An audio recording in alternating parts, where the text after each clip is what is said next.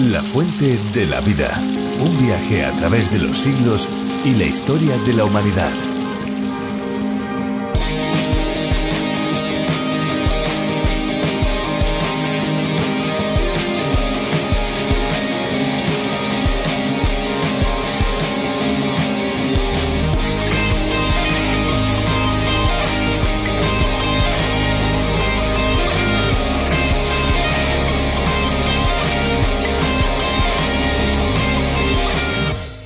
Las infusiones son extraordinarias para calmar la sed y además para favorecer el buen funcionamiento del organismo. Por ejemplo, tomar laurel infusionado alivia las digestiones pesadas, previene la acidez y reduce los gases que tantas molestias ocasionan muchas veces. El cineol y el eugenol, dos de sus componentes, otorgan al laurel estos beneficios pero además hay que decir que el laurel sirve para tratar afecciones del aparato respiratorio, es también diurético y hasta se emplea para elaborar productos cosméticos. Hola, ¿qué tal amigos? Bienvenidos una vez más a La Fuente de la Vida. Soy Esperanza Suárez y junto a Fernando Díaz les presentamos este tiempo de descubrimiento de un libro que ha cambiado la historia de miles y miles de personas. Así es, Esperanza, un libro singular que es una verdadera biblioteca en un solo volumen. Hablamos de la Biblia, el libro de los libros, la palabra de Dios revelada a nosotros. Cada programa lo iniciamos con cosas curiosas sobre el agua, también tenemos música, como siempre una exposición bíblica, que podríamos decir que ese es el plato fuerte, y nos gusta tener un contacto cercano con ustedes. Y aquí estamos, una vez más, para acompañarles en este tiempo de reflexión, y lo vamos a hacer junto a Virgilio Bagnoni. Efectivamente, Virgilio Bagnoni es el encargado de adaptar el programa original a través de la Biblia del teólogo John Vernon Magui. Así que pueden disfrutar la versión originalmente para España, pero que se puede escuchar en cualquier lugar del mundo en esta aldea global que es Internet. Pues más de 80 países aprenden día a día del libro de los libros mediante este curso y España también es parte de esta lista gracias a la traducción y adaptación realizada por Virgilio Bagnoni. Ahora ya vamos a disfrutar de un tiempo de música y a continuación seguiremos descubriendo la palabra de Dios.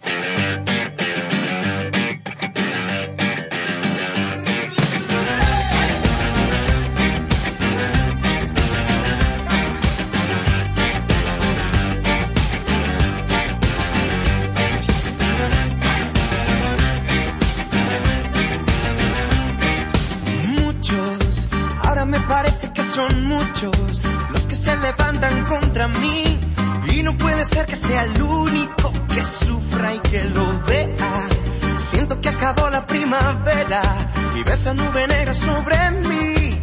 Y no sé si aún me queda tiempo para huir. Cuando siento que no tengo fuerza, viene, viene una vez más tu dulce voz que me recuerda.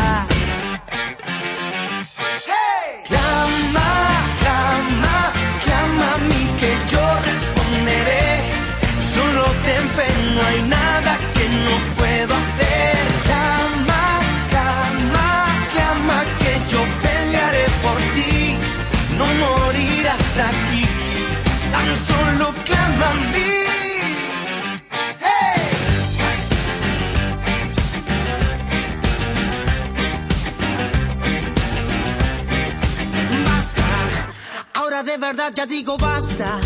Declaro victoria sobre mí aunque la salida todavía no la escuche ni la vea, ya no necesito primavera. Si paso el invierno junto a ti, el que tiene oídos oiga y me tomo el tiempo para oír. Cuando siento que no tengo fuerzas, viene, viene una vez más tu dulce voz que me recuerda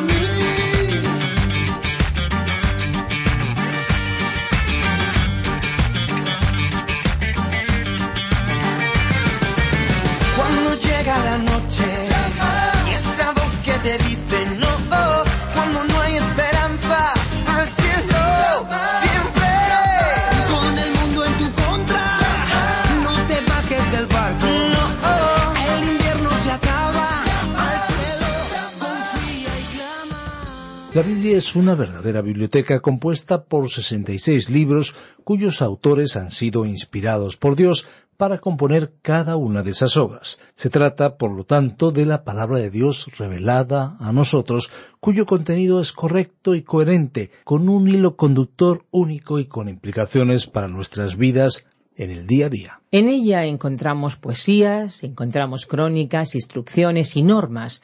También recibimos de ella palabras de consuelo, de esperanza y de alegría, pero también alertas e incluso hasta reprimendas. En esta ocasión empezamos el libro de Sofonías, uno de los conocidos como profetas menores del Antiguo Testamento. Un texto que empieza con palabras de alerta, palabras eh, severas, podríamos decir, del mismo Dios. Descubramos el porqué. Y gracias, por cierto, por estar con nosotros en La Fuente de la Vida. Pueden seguir este libro y los libros anteriores en www.lafuentedelavida.com y en la aplicación multilingüe La Fuente de la Vida. Recuerden nuestra vía más inmediata de comunicación en WhatsApp 601 20 32 65 601 203 265 con el prefijo más 34 desde fuera de España. Escuchamos ya nuestra incursión de hoy en el libro de Sofonías. La fuente de la vida. Sofonías, introducción, capítulo 1, versículo 1. Continuamos hoy, amigo oyente, nuestro viaje por el Antiguo Testamento y llegamos al breve libro de Sofonías. Hemos dicho anteriormente, cuando comenzamos a estudiar el libro de Nahum, que estábamos estudiando juntos tres libros destacados y peculiares, Nahum, Habacuc y Sofonías. Estamos seguros que la mayoría está de acuerdo en que los primeros dos libros, Nahum y Habacuc, eran libros fuera de lo común. Bueno, Sofonías no está muy lejos de esa calificación. Debemos decir que está al nivel de los demás. En primer lugar diremos algo sobre el tema. Ahora, no creemos que este libro de Sofonías pueda llegar a ocupar el lugar de pasajes bíblicos tan conocidos como, por ejemplo, Juan 3.16, digamos, o del Evangelio según San Juan en general, como el número uno en popularidad en la Biblia, ya que el contenido de este pequeño libro nunca ha sido muy conocido. Tenemos nuestras dudas de que haya sido leído mucho. Y vamos a hacerle una pregunta, amigo oyente, que hicimos hace mucho tiempo cuando comenzamos a estudiar otro libro, y es la siguiente. ¿Ha escuchado usted alguna predicación basada en este libro de Sofonías? Nos atrevemos a decir que muy pocos han oído un mensaje basado en este libro. En cierta ocasión, se le hizo esta pregunta a una gran congregación de entre dos mil quinientas y tres mil personas, y como respuesta a esta pregunta de si había alguien allí que hubiera escuchado algún mensaje basado en este libro de Sofonías, solo dos personas levantaron sus manos. Ahora, esto no se debe a la mediocridad o inferioridad de esta breve obra, sino a la negligencia demostrada hacia él, porque si su tema fuera conocido, creemos que sería mucho más apreciado, y se comprobaría que este tema que trató este profeta fue el mismo que se trató en el Evangelio según San Juan. Ahora, a Juan se le llamó el apóstol del amor, y al estudiar esta breve obra, veremos que Sofonías fue un profeta de amor.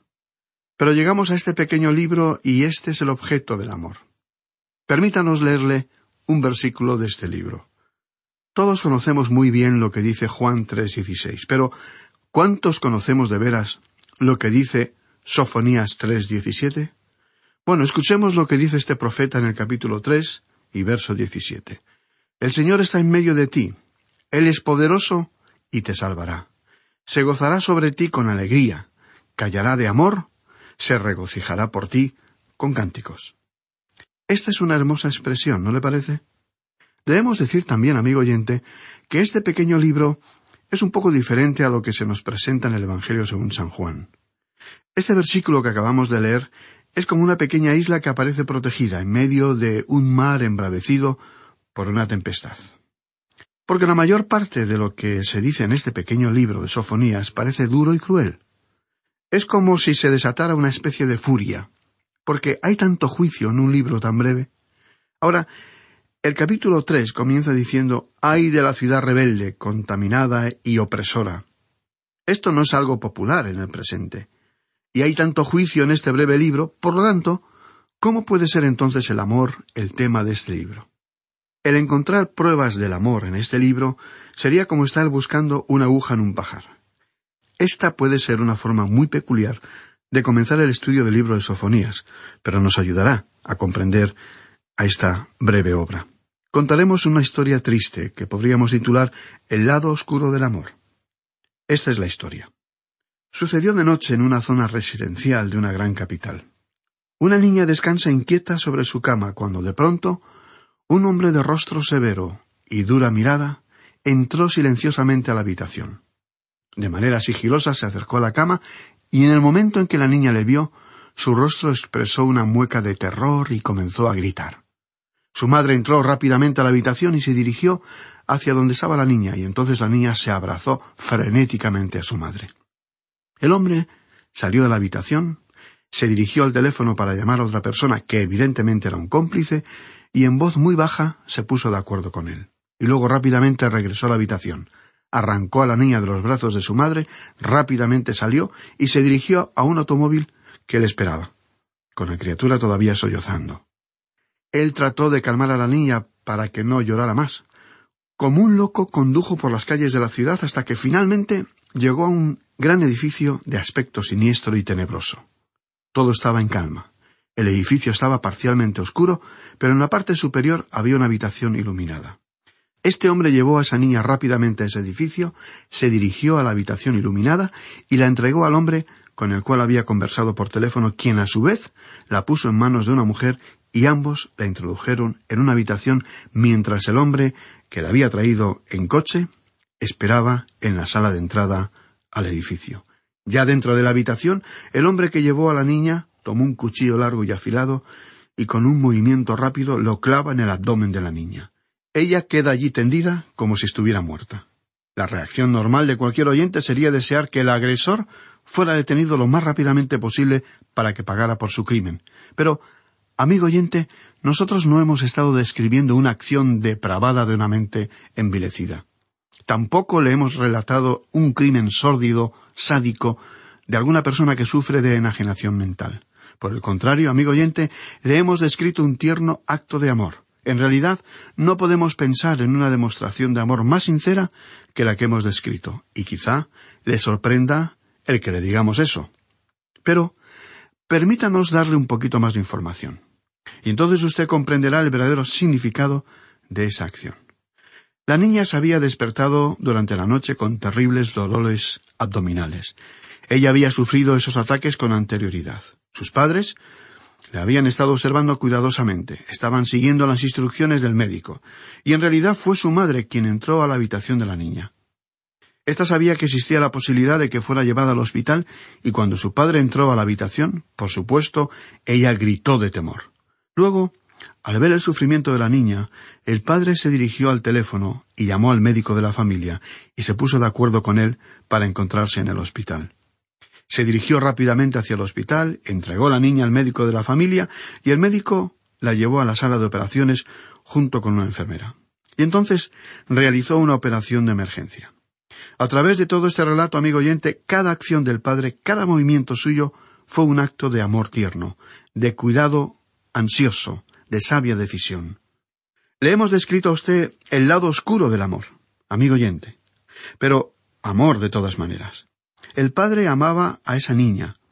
Él la amaba tanto esa oscura noche cuando la llevó al hospital y la entregó en manos del cirujano para que él le hiciera la operación, como cuando la visitó a la semana siguiente y le llevó flores y golosinas.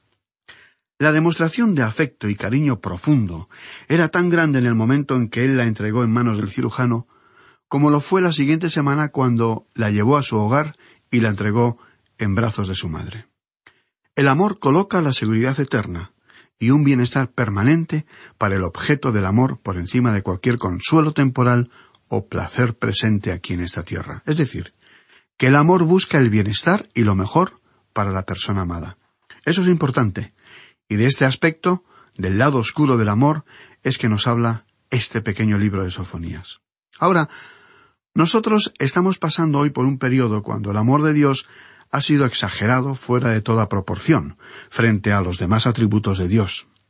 Se lo ha presentado de tal manera que el amor de Dios parece más bien una debilidad en lugar de ser una fortaleza. Se lo ha presentado solamente de un lado, sin siquiera mencionar el otro lado del amor.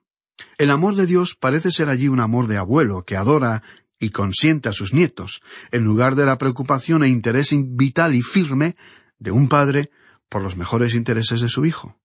Muchos repiten términos piadosos y tópicos sobre el amor de Dios, olvidando el otro aspecto que hemos llamado el lado oscuro del amor de Dios. Cierta idea popular ha diluido el amor de Dios, presentándolo como un sentimiento enfermizo antes que estimulante, propenso a expresarse en cualquier dirección como si fuera una vivencia meramente sentimental antes que una preocupación permanente por el objeto de un amor. Sin embargo, amigo oyente, queremos que usted sea consciente de que existe el lado oscuro en el amor de Dios.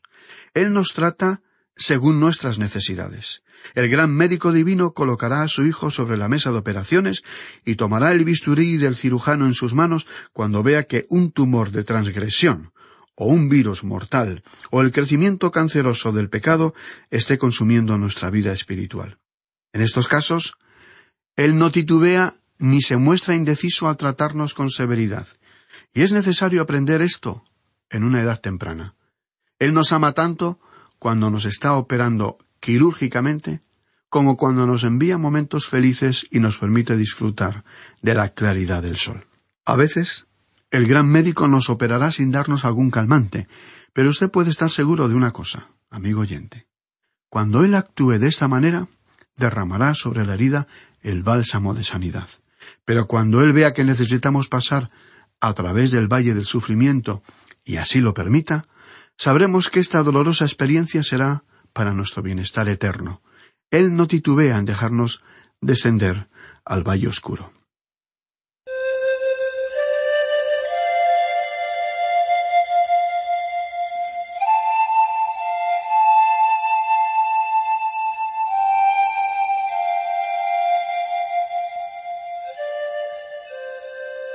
Alguien expresó esta verdad de la siguiente manera. No hay ningún otro camino, oh Dios, excepto a través del dolor, la tristeza y la pérdida para estampar la imagen de Cristo sobre mi alma. No hay ningún otro camino excepto la cruz. Y después una voz calma toda mi alma, así como calmó las olas de Galilea. ¿No puedes soportar el calor del horno si en medio de las llamas yo camino contigo? Yo soporté la cruz. Conozco su peso, yo viví de la copa que tengo para ti. ¿No puedes tú seguirme hacia donde yo te guíe? Yo te daré fortaleza. Apóyate confiadamente en mí. Amigo oyente, Él nos ama más cuando nos está operando. Esto es lo que vimos en la epístola a los Hebreos capítulo 12 versículo 6, donde leemos, porque el Señor al que ama, disciplina, y azota a todo el que recibe por hijo. Él disciplina, Él educa a sus hijos, amigo oyente.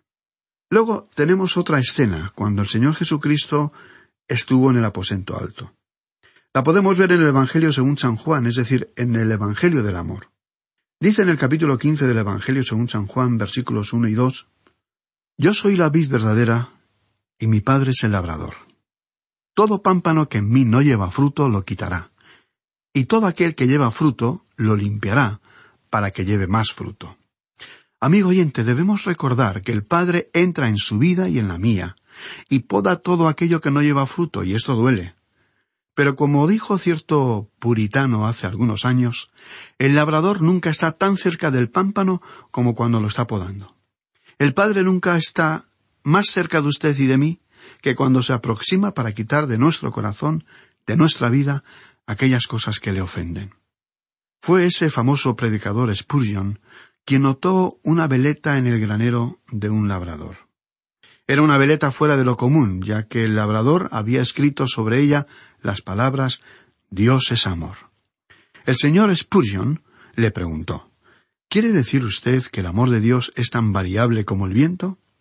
El labrador negó con la cabeza y dijo No.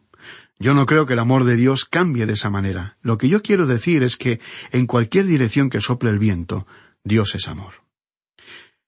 Quizá hoy puede ser un viento suave que él hace que sople sobre su vida, pero él le ama. Y mañana quizás sea un viento duro y frío el que venga sobre su vida, y si así fuera, él aún le ama.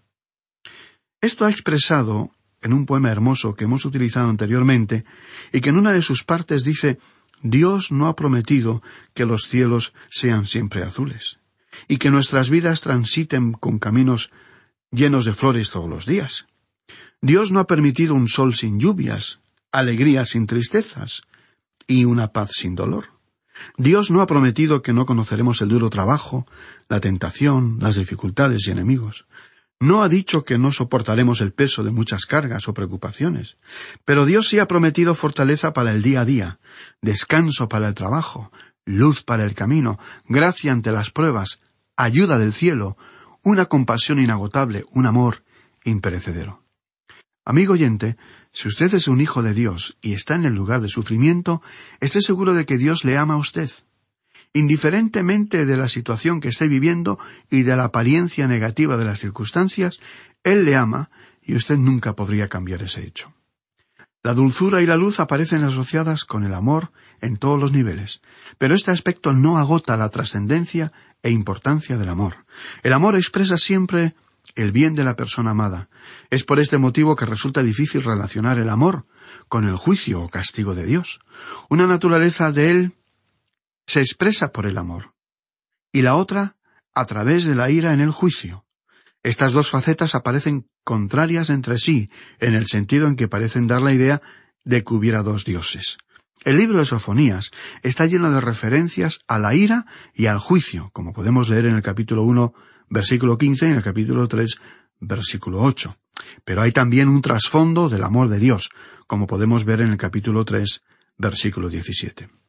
Pero antes de entrar en el capítulo uno, quisiéramos relatarle un suceso que ocurrió en un día de las madres. Un domingo, cuando se celebraba dicho día, la gran mayoría de las madres que asistieron a la iglesia estaban engalanadas de forma especial y prácticamente todas lucían un ramillete de flores. Pero una de estas madres, aunque lucía el ramillete de flores más grande de todos, unas hermosas orquídeas, reflejaba en su rostro una gran tristeza. Ella era la madre de un hombre de negocios muy prominente en los asuntos gubernamentales y también en los asuntos comerciales, pero este hombre no era creyente. No quería escuchar los ruegos de su madre en cuanto a temas espirituales, y ella oraba por él constantemente. También le había pedido a otros que oraran por su hijo. Ese domingo, día de las madres, ella se acercó al pastor y le dijo Yo ruego a Dios que salve a mi hijo. Yo ruego que sea salvo aún, si Dios lo tiene que colocar enfermo en una cama. Y luego, de una manera muy vehementemente, dijo Aun si Dios tiene que permitir su muerte, ruego a Dios que le salve, antes de que sea demasiado tarde. Pero nadie podría haberla acusado de cometer un delito por semejante declaración, porque ella no estaba pronunciando una amenaza, sino, en realidad, una declaración de amor. Como ella amaba tanto a su hijo, estaba incluso dispuesta a entregarlo para que cruzara el umbral de la muerte misma, si ante tal perspectiva él comprendiera la necesidad de salvar su alma. Finalmente, tenemos aquí dos pensamientos. En primer lugar, la expresión el día del Señor. Se menciona siete veces en esta profecía. Abdías y Joel fueron los primeros profetas, escritores que escribieron esta frase, el día del Señor, que también fue mencionada por todos los demás profetas. Sofonías fue el último profeta escritor en citarla antes del cautiverio, llamando nuevamente la atención de los lectores sobre ella. Y la utilizó más que cualquier otro profeta. La frase literal se mencionó siete veces, aunque hay otras referencias a ella. Esta expresión tiene una aplicación especial al periodo de la gran tribulación que precede al reino. Pero el día del Señor incluye el periodo de tiempo del reino. En realidad, el periodo de la gran tribulación finaliza con la venida de Cristo personalmente a esta tierra a establecer su reino milenario, y todo ello está incluido en el día del Señor. El énfasis de Sofonías recayó en el juicio. El profeta Joel, por ejemplo, comenzó su libro hablando de una plaga de langostas, y él comparó esa plaga con el día del Señor que vendrá en el futuro. Joel dijo que el día del Señor no sería una luz, sino oscuridad. Será sobre todo el fondo negro del pecado del hombre que Dios escribe en letras luminosas para usted y para mí la hermosa historia del Evangelio. Y en segundo lugar, diremos que la palabra celos se mencionó dos veces. los celos de Dios están en un nivel diferente al suyo y al mío. Cuando usted y yo nos sentimos impulsados por los celos, procuramos causar un mal. Dios es celoso de aquellos que le pertenecen, es celoso de la humanidad. Él creó al ser humano y ha comprado para él una redención, haciendo posible que él sea salvo. Su voluntad es que nadie perezca, que nadie se pierda. Él quiere que los seres humanos se salven. Así que, en ese sentido, está celoso de la humanidad. Pero cuando las personas no se vuelven a Él, va a juzgarlas. El tema que el libro de Sofonías dejó en claro es que Dios es glorificado tanto en juzgar como en salvar. Muchas personas no pueden comprender cómo esto es posible. El profeta Ezequiel en sus capítulos 38 y 39 hablan de un tiempo en el futuro cuando Dios juzgará a una gran potencia. Y dijo ese profeta en su capítulo 38, verso 16, Y subirás contra mi pueblo Israel como un nublado que cubra la tierra. Así será al cabo de los días. Yo te traeré sobre mi tierra para que las naciones me conozcan cuando yo sea santificado por medio de ti, Gog, delante de sus ojos. Es decir, que Dios va a juzgar a esa nación pagana, y cuando Él lo haga va a recibir gloria por ese juicio. Esta fue una declaración tremenda, y para muchas personas fue una píldora bastante difícil de tragar. Pero es conveniente que nosotros acomodemos nuestra forma de pensar a la forma de pensar de Dios, dándonos cuenta de nuestros pensamientos, que no son sus pensamientos, y nuestros caminos no son en absoluto sus caminos. Comenzaremos entonces el capítulo uno, con el título Juicio de Judá y de Jerusalén. Leamos ahora el primer versículo de este capítulo. Palabra que el Señor dirigió a Sofonías, hijo de Cusi, hijo de Gedalías, hijo de Amarías, hijo de Ezequías, en días de Josías, hijo de Amón, rey de Judá. Sofonías se identifica a sí mismo como perteneciente a la familia real. Ezequías, rey de Judá, fue su bisabuelo. Sofonías profetizó durante los días del reinado de Josías, que constituyó el período de la última renovación espiritual que tuvo lugar en el reino del sur, o de Judá.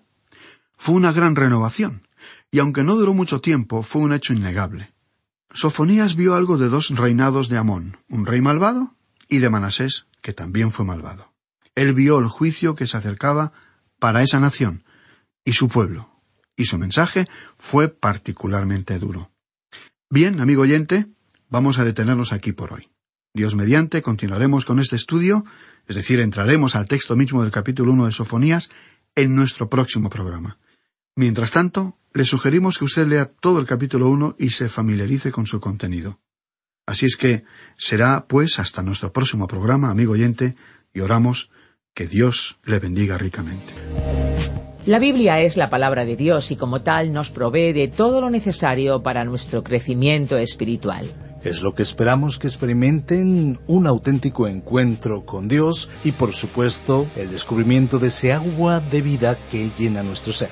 Si quiere seguir bebiendo de ese agua, puede escuchar el podcast del programa en lafuentedelavida.com. Y estén atentos porque les vamos a dar nuestros números de teléfono para poder contactar con nosotros. 91 422 0524, ese es el número fijo, pero también tenemos un número móvil 601 20 32 65, ambos con el prefijo más 34 si nos llaman desde fuera de España. También tenemos un correo electrónico info arroba radioencuentro.net. Eh, pueden también escribir al apartado 24081, código postal 28080 de Madrid. Pues muchas gracias por acompañarnos y hasta pronto y hasta siempre. Recuerden que hay una fuente de agua viva que nunca se agota. Beba de ella.